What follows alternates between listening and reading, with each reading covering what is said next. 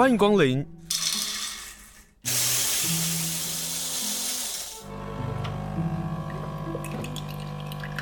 今天的盛情款待，请享用。你今天是有意的想要替自己家里原有的旧猫找一个伴，我先跟各位讲，猫没有这个需求，那是你的想法吼。但是如果你是有意的想要替家里的猫找一个伴，我们要怎么避免后续这些猫的问题产生？或我以几率来讲啦，以几率来讲，我都会推荐大家找跟你家那只猫越像越好的猫。猫跟猫之间的交际也只有一招，叫做模拟狩猎。就是我们一个当攻击者，可以当防守者。我练习攻击，练习防守。所以双方大家有看过两只猫，一只猫追 A，A 扑到 B 身上咬咬踢一踢，再反过来换另外一只 B 猫攻击 A。但有些人会很担心，他认为那是打架，事实上不是，那个是正常的交际互动的方式。所以我们要怎么避免说产生所谓的胖虎跟大熊现象，霸凌者跟被霸凌者的现象？嗯，最简单的方式是找两只大熊或两只胖虎，就会双方制衡。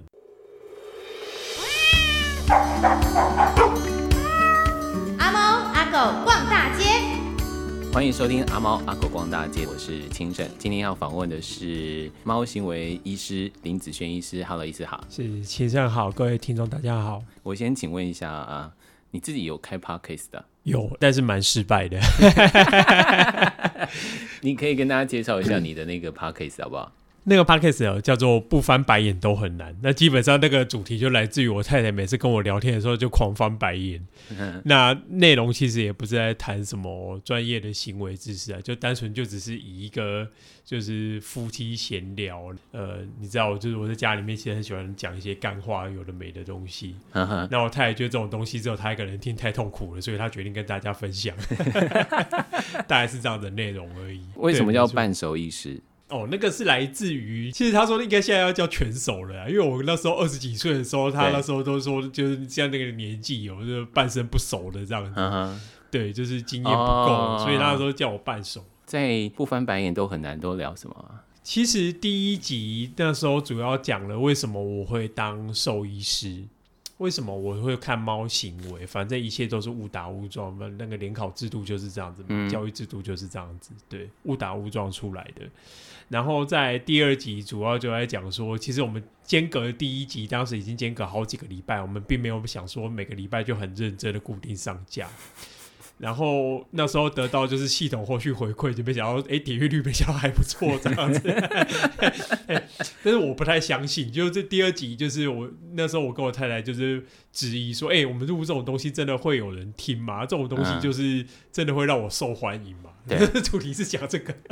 就我了解，好像 Podcast 的一般的听众好像也喜欢听非常轻松的话题。哦、呃，另外还有一个是你有跟莎莎。啊，对，莎莎有合作。那个从声音到影像，你自己觉得乐趣在哪里啊？唯一最大的差别，大概就是我在录莎莎的节目，大概前几天我就会开始注意，这几天不要熬夜。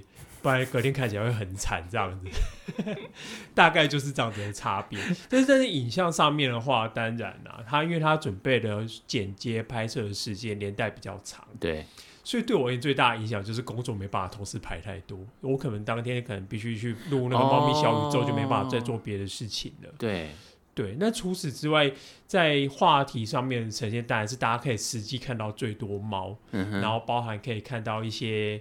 艺人啊，帅哥美女之类的，所以连带来说，就是其实我觉得现现在人在学东西，人本来就是一个视觉型的动物，所以影片带给观众直接回馈的东西，其实是非常多的刺激点存在。哦、嗯，那录广播的部分，我往往会觉得跟我自己开直播一样，包含前阵子很流行的 Clubhouse 啊、哦，有有，你开啦？我其实。一开始就有，可是我一直没有上去，因为我曾经误打误撞个进入，然后被人家邀请要发言，我就觉得其实有点尴尬，然后就是必须不断的，就是那我要 follow 你一下，对。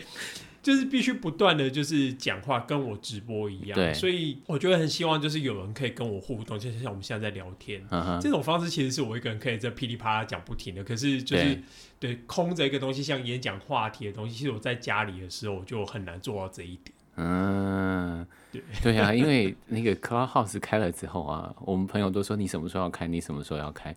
我都觉得开了之后好累哦。对，就是有一种压力存在，对啊，新的压力存在。我们往往录一个访问，大概三四十分钟就结束了。对，可是 Clubhouse 不会这么短啊。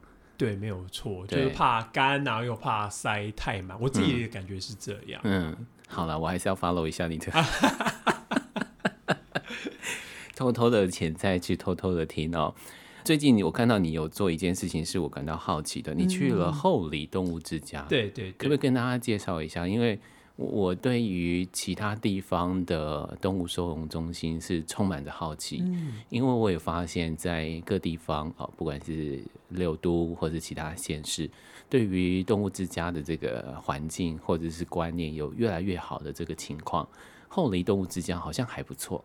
嗯，没有错，因为这呃，应该说近期除了后里，还有新竹的南寮，嗯，还有高雄的燕巢，他们都是刚好面临就是大规模翻新，收容笼舍大规模翻新。他们其实，在整并整顿的时候，刚好都有幸参与这三个地方了。哦，然后这三个地方刚好他们就是想要去除掉以前最大的问题，就是我们只是用个铁笼去关动物。嗯。那就会遇到很多被关在这边动物面临到问题。第一个是传染病的问题，你有可能没病被关进来被感染。然后第二个问题就是，即使你没有病，你在里面的精神压力也会很大。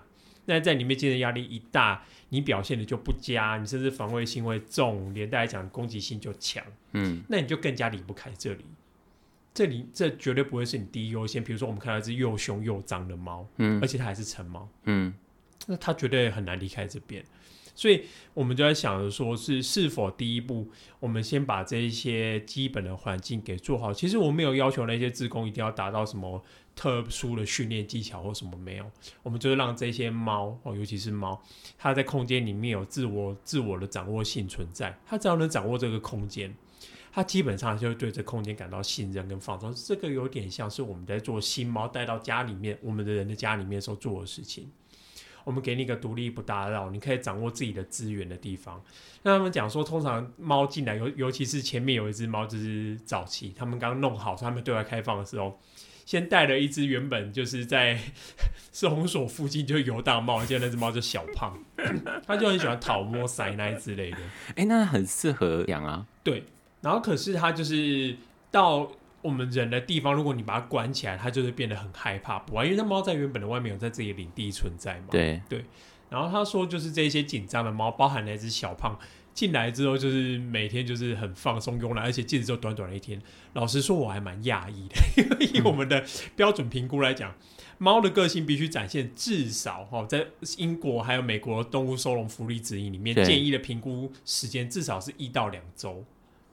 就是猫的个性才真的稳定下来，然后才会展现出它的，一到两周啊，对，一到两周。哦，哦，然后一到两周它才会展现它真正的个性，嗯，包含我们要同步评估它有没有潜在性传染病之类的，啊，是啊，是啊，是是是，然后只是没想到就是他们，他我必须说那些志工们非常厉害，因为我那时候去讲的时候，我都是讲一些大概念的东西，包含说我们在谈说如何降低视觉的干扰。气味的干扰，因为收容所空间内部有限嘛。等一下，我要请问一下，什么叫视觉的干扰？气、嗯、味干扰我大概懂。是猫对于外面的自工移动的部分哦，包含猫有可能在早期，像新竹、新竹南寮就会牵扯到动线，因为猫的地方有可能看得到狗。对，哦，在他们早期还没有拆除掉以前的收容所动线上面，即使是两个不同的地点，可是他们看得到、听得到，啊，这就是一个干扰。那现在现在台中后里那边做法就蛮有趣，他直接把它切成一二楼，嗯哼，一二楼狗在一楼，因为狗也比较大，比较有大型犬的部分，然后猫在二楼，所以基本上他们的气味跟视觉上干扰可以直接降到最低，嗯，然后二来是其实，在气味部分最常遇到最麻烦的事情是在有限空间里面。猫的睡觉的地方、吃饭的地方、喝水的地方，包含上厕所的地方，对，有可能都塞在一起。对啊，那一样就是你即使健康的动物进去，你也不会喜欢待在那个地点。比如说像我们人坐牢，我们被关在一个两三平的小空间里面，马桶旁边就是你睡觉的地方，然后就是你吃饭的地方。光想象，我觉得压力就很大。对啊，所以我们就做到，比如说在这样小空间里面，如何利用。简单的搭建，还有他们要求的气味干扰的标准的距离，比如说我们的标准是三英尺，大概就九十一公分左右。那我那时候也跟他讲啊，你不用想那么多啦，反正你不用真的拿尺去量。哦，但是我们通常把手臂伸展开来，反正你一个一百七、一百八十公分的人，你对半切嘛，你的一半就大概就已经快要接近九十公分了。对。哦，八九十嘛，所以这样子的距离你去拿捏一下，尤其是垂直层面的落差，或者是水平层面的落差，包含你可以用一些简单的家具去堆建，比如说你用简单的柜子、废弃的椅子或者是布。去堆砌出来，那你就会看得到这些猫就是好端端在这个空间里面过得很开心。嗯，所以我们那时候讲一些概念之后，那些志工用自己想象的方式去堆出你那个照片里面看得到那些东西。有啊，哇，那是非常厉害的事情。志工们堆的哦，没有错。哎、欸，大家可以上一下猫行为医师林子轩的这个粉丝专页，大家就可以看到。然后包含他们还有那时候我跟他们讲说，其实，在收容猫的部分，嗯。在美国，有些私人收容所，他会刻意把猫收容在人的办公室周边。因为它要让这一些猫就是了解习惯我们正常人活动的声音、工作的声音、人出没走路的声音，哎、欸，很棒了。对，然后同步就是都让我们不会去打扰这些猫，可是让猫习惯它是一个环境背景音，嗯，连带熟悉人的味道。对，那让他们冷静下来之后，连带这些猫也比较好进入我们人类家庭里面去。可是有一个小小的问题是，我们大部分的猫收容笼舍那个笼子哦，都是在地面上。那我们光在走路的时候，其实我们脚。脚步，这个脚在走动、行走、摆动的样子啊，声音其实就很容易吓到这些胆小的猫。嗯，所以那时候我跟那个后里这样讲的时候，他们很厉害。我必须说，他们真的非常厉害。刚刚你看到那张照片，它是一个一面玻璃在最上面那张照片，有一面玻璃，可是它分上下两片。对、欸，第二张，第二张，对嘿嘿，黄色那一张，嗯哼，它上面是透明的，下面是雾的。所以让猫在以猫角度看到外面的时候，哦、它不至于被人的身影受到严重的干扰。嗯，好、哦，但是我们可以看得到，我们可以看到里面的情况。因为我们住家也可以做这样的事情呢。呃，如果你有独立猫房或对啊，独立猫房，就是说，如果我们要做中途的啊，嗯，都可以做这样的事情。其实中途的话，我当初跟他们讲说，如果可以的话，你如假设你有笼子，那你的笼子哦就应该架设在腰部以上的距离，那包含。外面的街头认领养的活动，我、嗯、我都希望他们尽可能的把这些猫的位置给架高。比如说，你可以放在桌子上，放在椅子上，而不要直接放在地面上，不然这些猫很容易受到惊吓。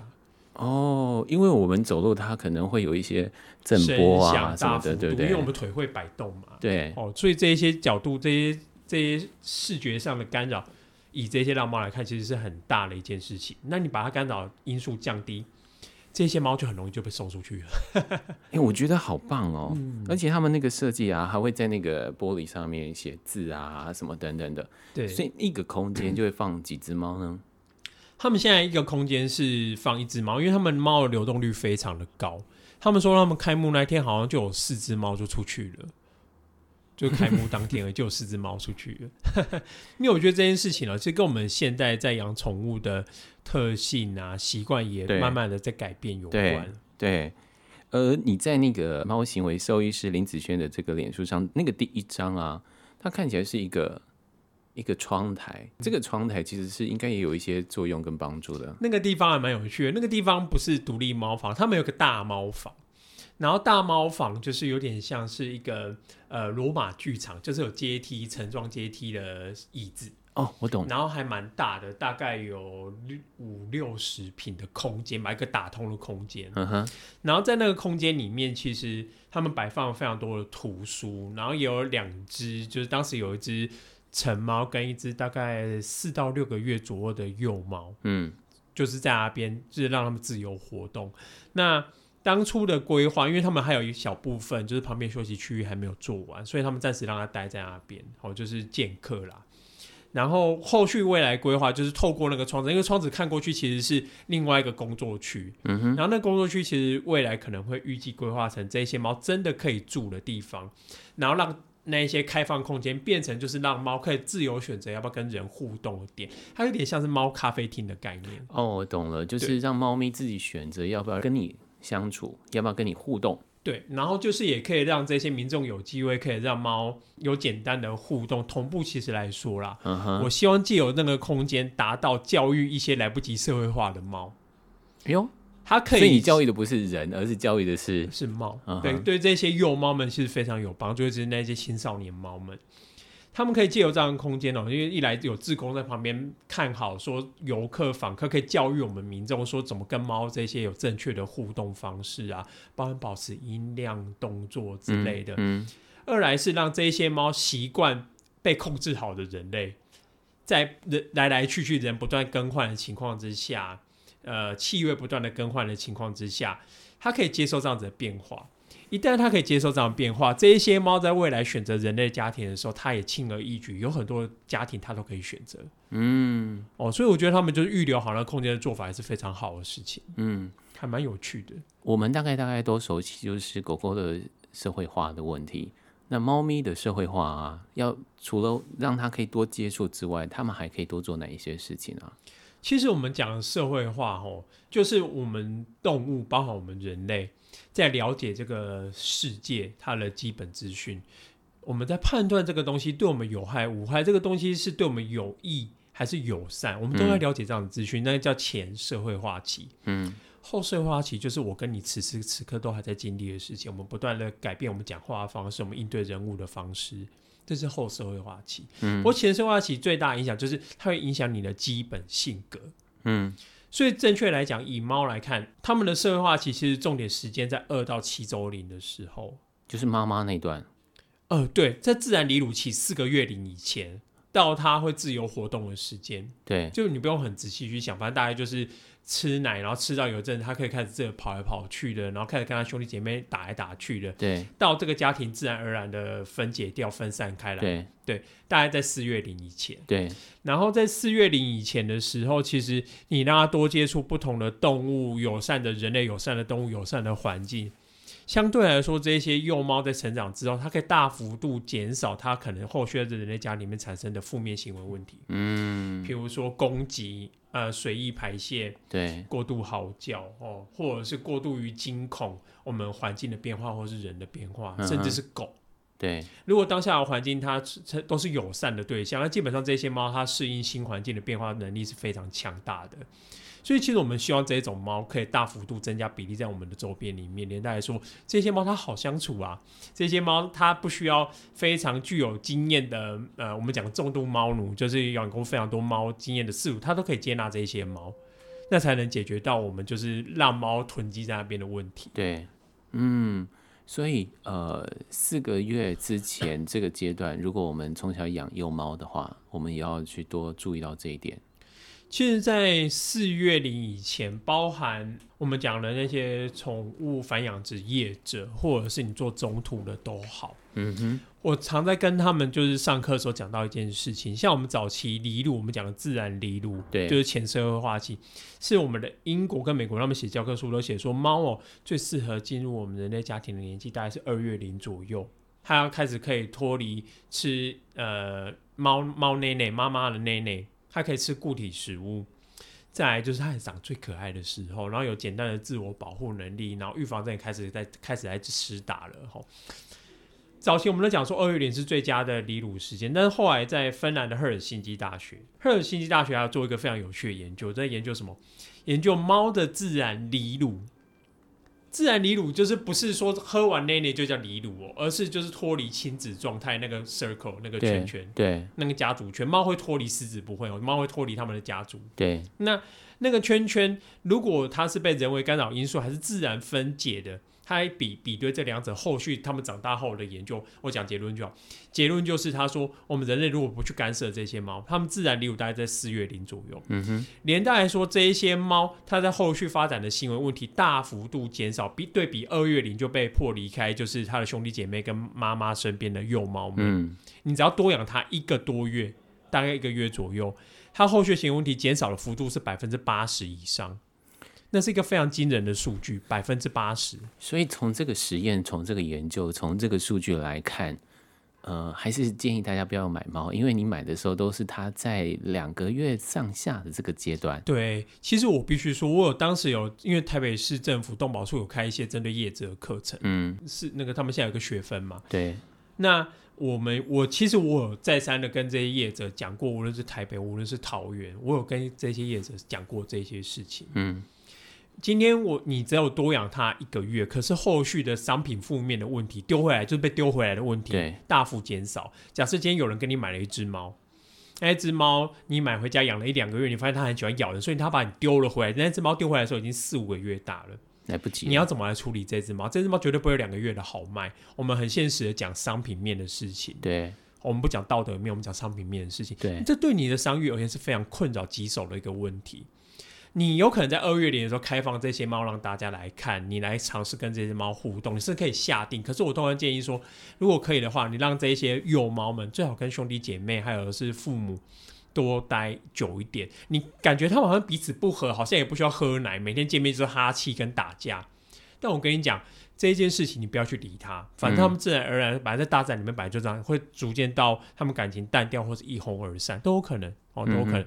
可是你不要去干涉他们的话，你会发现这些猫在成长，老实说，就是我们讲的心智状态最健康的状态，嗯，进入我们的人类家庭，连带来讲，你造成你的后续困扰是最少的。无论你是中途，比如说你中途了一个母猫生了一窝幼猫，或者是你想要去看那些品种猫，你想买品种猫。我觉得你想要怎么样都可以，可是你要去了解有这件事情在背后。嗯，所以我们要来鼓励大家，如果我们真的做中途或者是饲养猫咪，那有一天啊，它怀孕生这些可爱的小宝宝的时候，大家都不要有那个观念说啊，两三个月的时候最可爱了。我们其实为了要它的一辈子的健康或者是心理的状况。四个月之后再领养会是最好的，没有错。三四个月领后，嗯，其实如果可以的话，我都会认为啊，包含在这领养的时候，我其实蛮推荐就是同窝幼猫一起出去的。但我先讲哦，同窝幼猫，对，同窝幼猫，也就是说他跟他的兄弟姐妹吗？对，没有错。大家都以为可能以为我是推崇就是。呃，养一只猫就好，绝对不可以有第二只猫的。没有，事实上不是这件事情。嗯，而是因为我们在面临到大家在做中途或者是后续的猫行为问题，譬如说老少配、新旧猫磨合的情况之下，对啊，一只猫比较不会遇到这样的情况。可是如果你今天是有意识的想要养很多猫，嗯哼，好，当然我讲了撇除那些就是。呃呃，也是因缘际会啦，或者是 救中途救难的，对那些不去谈。你是有目的的要养猫，嗯哼。那我通常会建议说，如果你今天想要带的是幼猫，然后最好是同窝的，你可以带个多带个一两只，因为不是因为他们是兄弟姐妹关系，而是单纯他们在幼年时期，就是为为脱离家族圈，为完全离乳的时候，他们的群体气味都已经建立好了，嗯。它的互动模式双方都很清楚，所以这也是在我们在统计上面，这些多猫在磨合后续产生问题里面比例最低的一个族群。那如果反过来，你今天是有意的想要替自己家里原有的旧猫找一个伴，嗯哼，我先跟各位讲，猫没有这个需求，那是你的想法吼。但是如果你是有意的想要替家里的猫找一个伴，我们要怎么避免后续这些猫的问题产生？或我以几率来讲啊，以几率来讲。我都会推荐大家找跟你家那只猫越像越好的猫。什么叫越像越好？是指行为像、个性像，还是呃毛色像？现在大哥，你讲的全部都对。哦、行为、个性、年龄，好，包含体型，包含性别。为什么？因为猫跟猫正常的关系这样，猫不是多社会型的动物，它并不是群居型动物，它并不是狗。对，猫并不会因为家里多了一只猫，让它生活变得更好。我们讲的群居型动物有这个合作的功能存在，狗会一起狩猎，狗会形成一个群落御敌，保护他们的地盘。对，好，人也是这个样子，人是多兽的动物，所以你跨年没有人找你出去，就很悲哀。一个人 一个人在吃火锅，一个人吃吃到饱，大家觉得怪怪。为什么？因为我们人是多社会的动物。你干嘛补一枪啊？我们会觉得悲哀是单纯只是因为我们人是多社会的动物，可是猫没有这个需求，所以猫在看待同伴的时候，他们这个一个看法。对方是什么东西？嗯，对方是竞争者，对方也是一只猫，对方可以标记的领地，对方会喜欢的东西都跟我一模一样。哦、猫跟猫之间的交际也只有一招，叫做模拟狩猎。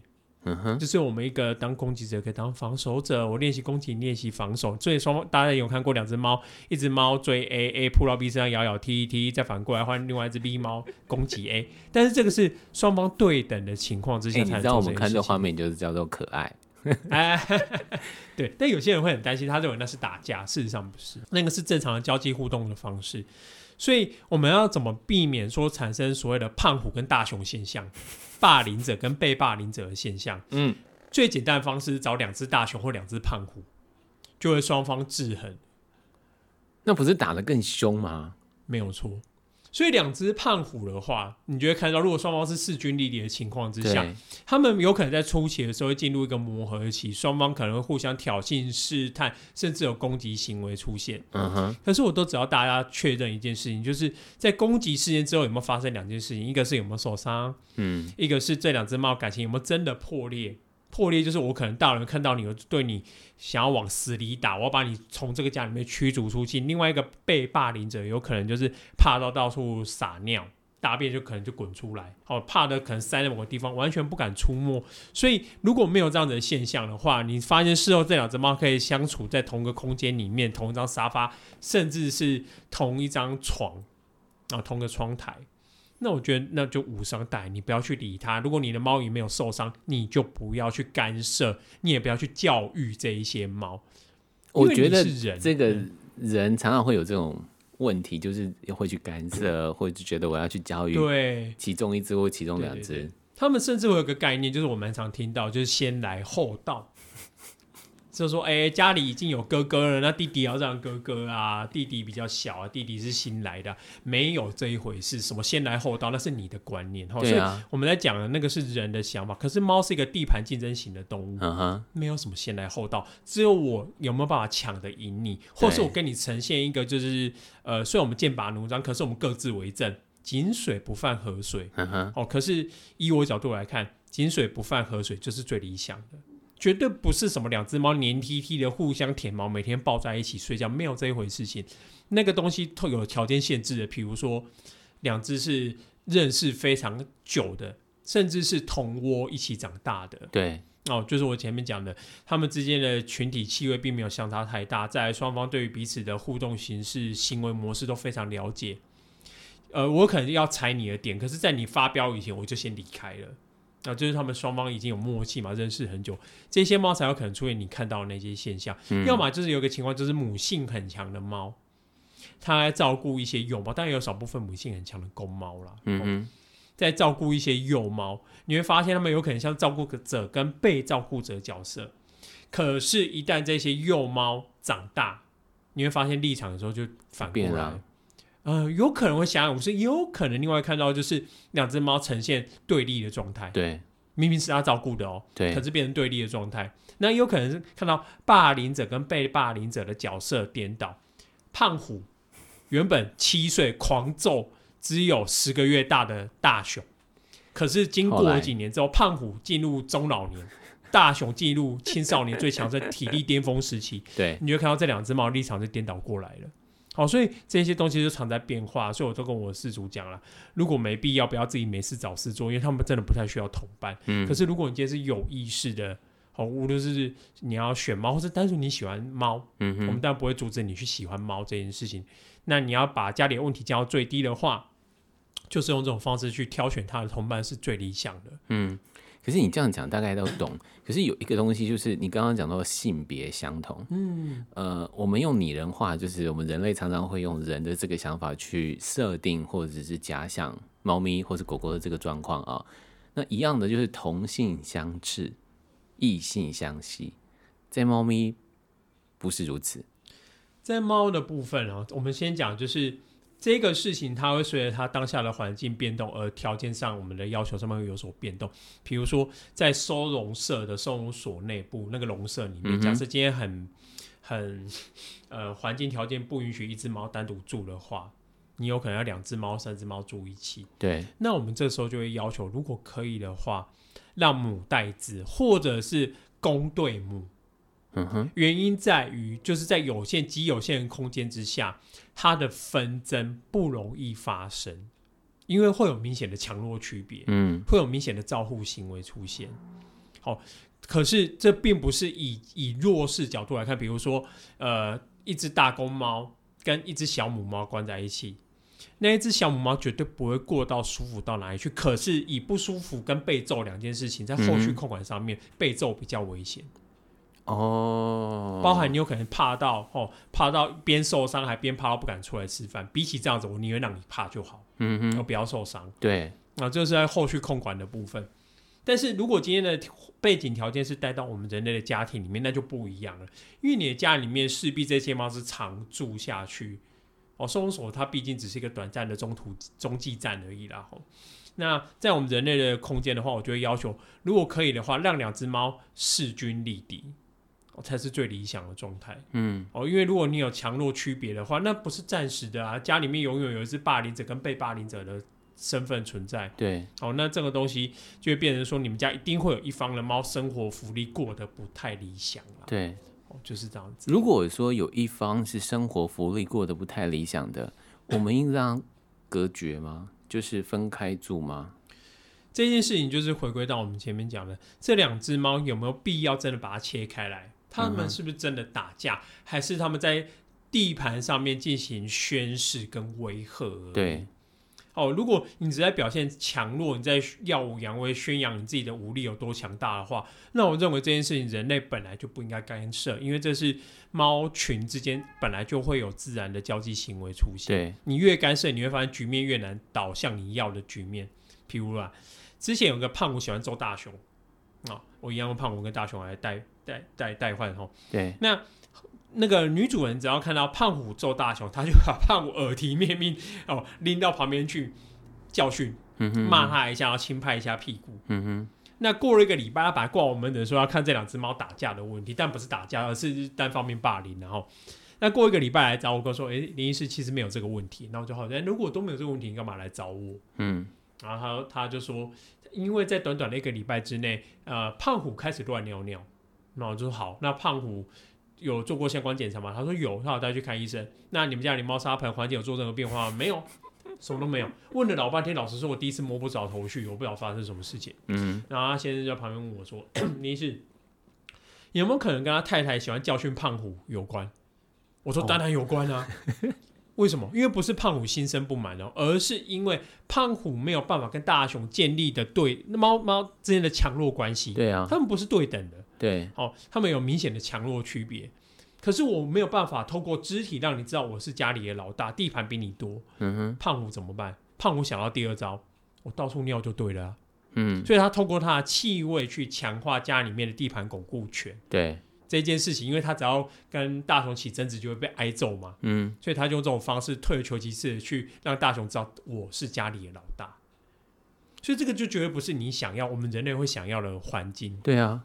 我常跟大家讲，你让他强弱区分这一件事情是你本来就不能阻止的，就跟我们人类一样。嗯，难道我们今天定了一个法律规定，智商高于多少者不得表现出来，这财富高于多少以上者就不得炫富？我跟你讲，这是不可能的事情。嗯，我们人不是机器。嗯，好，所以人之间的差异，你本来就不可能透过后续的控管去抹平它。这有一些先天上不公平的差异本来就存在，对，连人类都办不到，你怎么可能办法去干涉猫之间的交际行为？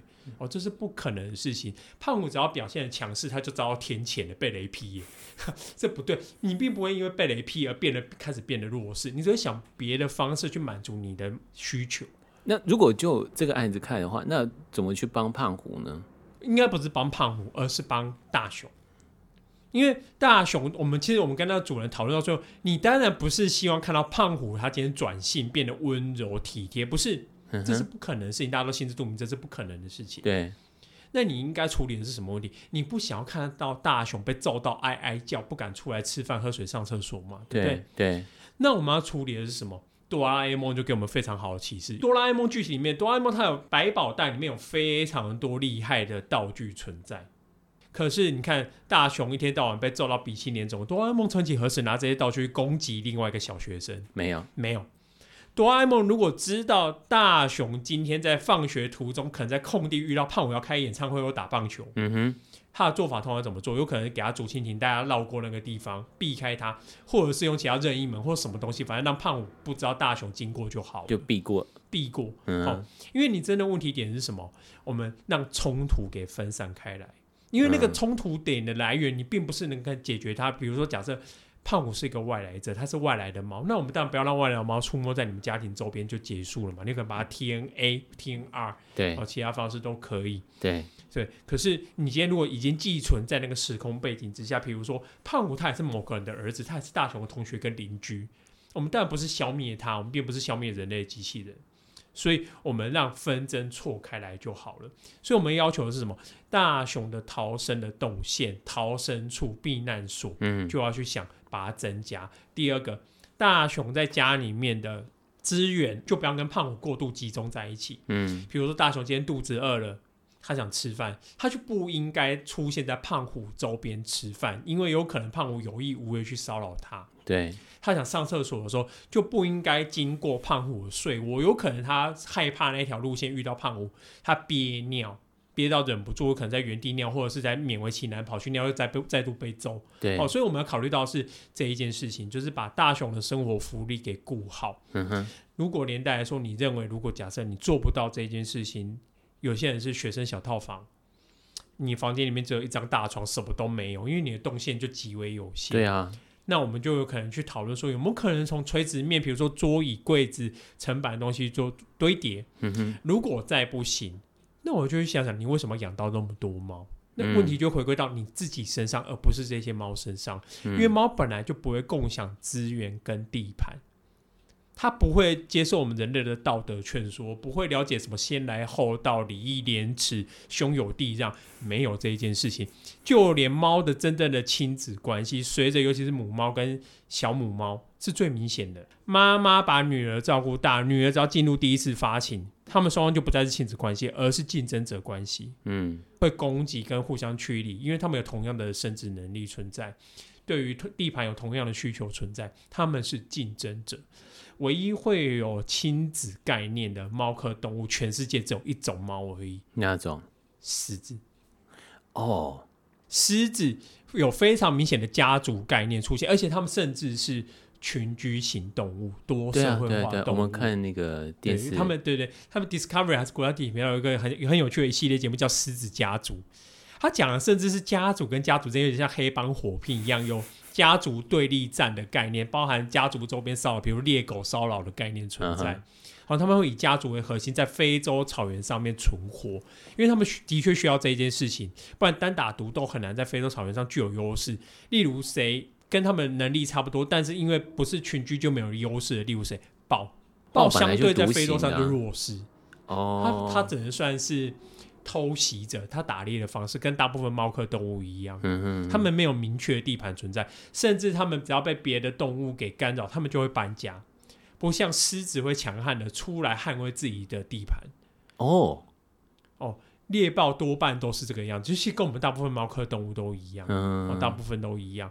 所以在非洲草原上这一片广大土地上，最具有优势的什么是群体活动？所以他们在想，有可能就是因为环境的特殊点，带给狮子这个动物存活下来，而且变得壮大。嗯，你在非洲场面上第一个想到最多的猫科动物，大家大家想到都是狮子，而不是满满的猎豹趴在那边睡觉。对啊，然后相对猎豹比较少。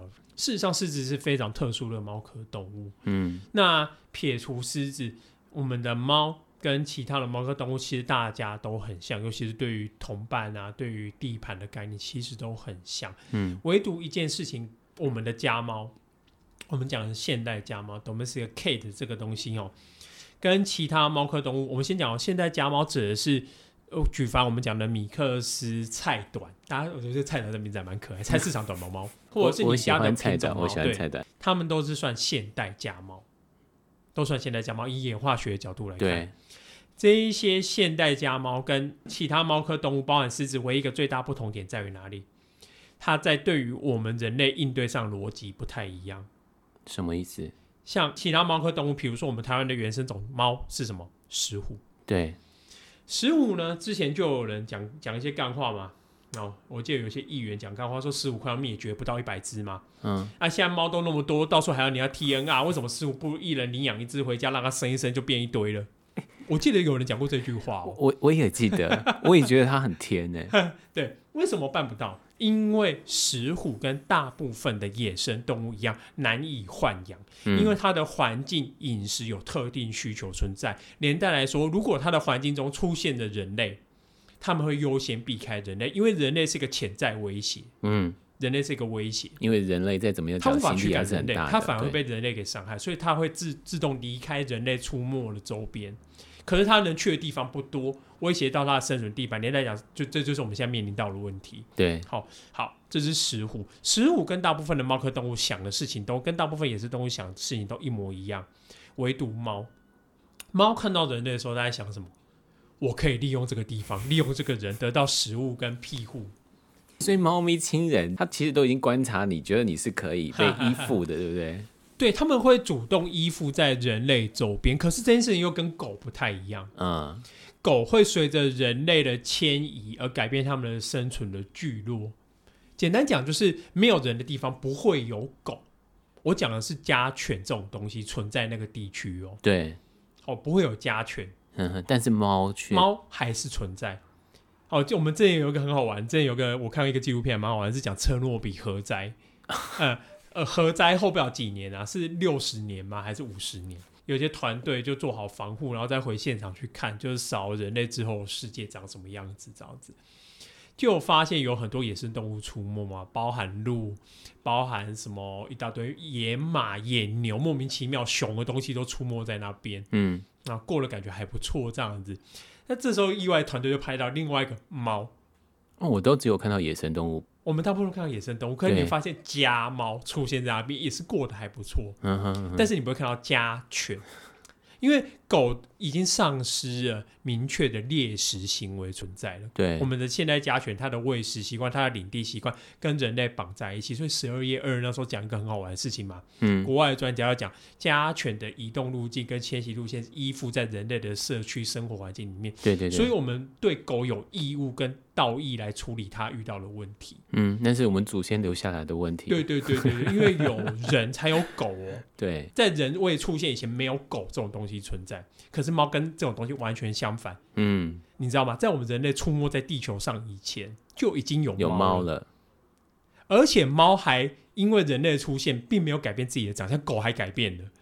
猫并没有改变，猫跟几百万年前长得一模又一样。哎、欸，对耶。对，就简单说，猫没有受到人类的任何影响，就是你在不在，我都觉得你不重要，你只是资源的一部分。这个也常在我跟我的饲主讲，人在我们的猫家庭里面，谁是家里的老大，绝对不会是你，因为在家里面气味占布最多、最广、时间最长，就是那一只猫。所以人类当一个猫奴，这是天经地义的事。以意义上来看，的确是这样子。名副其实的奴隶，没有错。以这样子的相处状态之下，你是资源的一部分，你是定到固定时间，你会互动、梳毛，甚至给予食物或关注。对对，但除此之外，你是不是必须长时间服侍它？并不是，你会发现猫会有很多时间，其实包含这现在这个时间，这现在是中午时间嘛。嗯，猫基本上大家猫一定都是躲起来在睡觉。对啊，它没有需要你一定跟在旁边跟它互动关注不可。连带讲，这时候我们讲说狗跟猫社会很好玩一个现象。如果你看到一只狗，它是很喜欢这个主人，这个主人不会虐待它，对它非常好，人狗关系非常好。你会发现这只狗三不五时，一直听跟看人在做什么事情。嗯，它的眼神一定放在你的脸孔上面，因为你的脸部有非常多的表情资讯可以带给它讯号。嗯嗯嗯，使个颜色，或者是做一些简单的一些肢体动作，它就了解你想要做什么事情。对。可是我们会发现这件事情在猫表现非常差。我们早期会认定说猫它比较笨，它比较不会学会一些特别的技巧或者是手势。可是后来经由研究发现没有，它们对于特定讯号，如果那讯号是有意义的，对它有益的话，猫跟狗的认知方式其实差不多，好，认知能力其实差不多。那连带讲，为什么我们人类很难指使猫去做一些事情？连带因为简单讲嘛，讲白话就是它不太在乎你在做什么事情。因为那个讯号对他而言没有意义，他没有必要跟你的感情交流深稳固到另外阶段，因为他已经取得他要的东西了。你这样把猫说的好冷血哦，好无情哦。也不会，我觉得这是这大部分野生动物都会做的事情。其实我只是要跟各位讲一件事情啦。你之所以觉得猫很难懂。你之所以觉得它冷血，不不不全然是这样子，而只是它是一个会依附在人类家庭的野生动物。嗯，它跟大部分野生动物都很像，唯一不同就是它跟食物最大差别就是它会反过来利用这边取得它应有的食物或者是庇护或者是保护。嗯，除此之外，它想的东西，它会回应你的方式，跟野生动物没什么两样。我们常常讲说，对猫奴啊，大家都知道有一个东西叫 slow blink，就是对猫缓慢的眨眼，然后再把目光撇过去，就是用眼神给它一个飞吻。这一招很喜欢在那个管教恶猫里面，Jackson 用这一招，哦哦哦，就对它缓慢的眨眼，然后再把目光撇过去。可是我刚刚说这件事情是什么？这一件事情就是你在自我阻断凝视，我一直盯着你看，叫做凝视。对，你自我阻断这个讯号代表的是什么？凝视给猫给其他野生动物的意义是，它是一个攻击锁定讯号。是啊，我们今天呃两架飞机，陌生没有辨别讯号飞机都会在店里面出现。如果我发现莫名其妙我被你锁定了，我一定会认定你是什么？你是敌机，对，你一定是敌人，不然你干嘛锁定我？嗯哼。哦，以以野生动物角度来看，也是这个样子。你今天两个动物遇上的时候，如果你一直盯着我看，嗯、我们人也会怕。我们去爬山的时候，发现一个庞然大物在远处不远处一直盯着我们这一群人，一直在看，不会逃走，一直盯着我们。那你想的是什么？害怕。你的 DNA 骨子里面告诉你，这个动物很有可能会攻击你。对，你的害怕来自于你可能被攻击嘛，对不对？对。那猫也一样。如果今天两只猫一直盯着对方彼此在看，或者是我们人一直把眼睛盯着它来看，它跟狗想的不一样。狗会得到更多的热线关注，它会很开心。可是猫想到的是什么？可能跟攻击事件有关。所以你怎么告诉他？就是我对你没有抱有敌意，我们自我阻断锁定讯号。嗯哦，所以我们把眼睛缓慢的闭起来，甚至把目光撇到别的地方去。对，不是快速的眨眼，它还有还有研究是眨眼的速度跟撇过去的速度。然后这件事情前阵子有一个研究很有趣，他在讲说。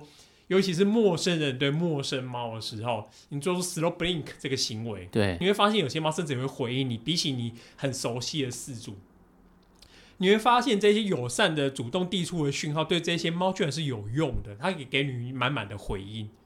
为什么？其实以我刚刚讲的角度来看，你就可以了解了。我是很熟悉你的情况之下，你对我狂打一个友善的讯号，可能是摩斯密码或者是一些电报，我们是友军啊。你对我打这些意义在哪里？没有。可是我今天遇到我不了解的陌生人或动物的时候，uh -huh.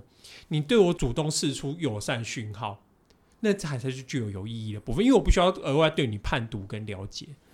所以这一招我们一定要学，因为我们如果去拜访朋友，或者去会碰到陌生猫，第一次见面的猫，我们可以用这样的方式，因为我们去熟悉它的行为。对，然后去跟它打招呼，侵入它的领地。对，可是以这样子的情况来看，我通常会告诉那些事主说，最简单的方式是你不要再想什么 slow blink 了，不要想那么复杂的事情。你只要想一件事情，假装家里没有养这一只猫，你就专心的跟那个人讲话，你就专心做别的事情。那些猫有可能一开始躲到别的房间去，或者跟你保持距离，一直在观察你，发现你根本就不理它。嗯哼。你假装它不存在这个家里面，这些猫就发现你没有什么威胁性，它甚至会自然而然出现在你身边，想要尝试跟你互动，甚至把味道留在你身上。哎、欸，我真的干过这个事哎、欸，然后猫真的对我好好啊。没有错，就是它会认定你不具有一个威胁，那我就欢迎光临哈，我就把我的味道帮你标一下，像你今天来我们的俱乐部，我帮你盖个手章之类的概念 哦。这也就其实我跟那个莎莎，因为我们会去艺人的家里面拍节目嘛。对啊，那大家。的猫个性其实都不太一样，可是我们千篇一律在做的是什么事情？就是假装没有这只猫存在。我很专心的对着你在聊天，后来看是这个样子，所以我们发现不理它才是最快让这些猫理我们的方式，因为你不具有威胁性。嗯，它判断你不具有威胁性之后，我就愿意亲近你。哦，这就是这样子而已。好，今天访问是猫行为兽医师林子轩医师，谢谢医师接受访问，谢谢。谢谢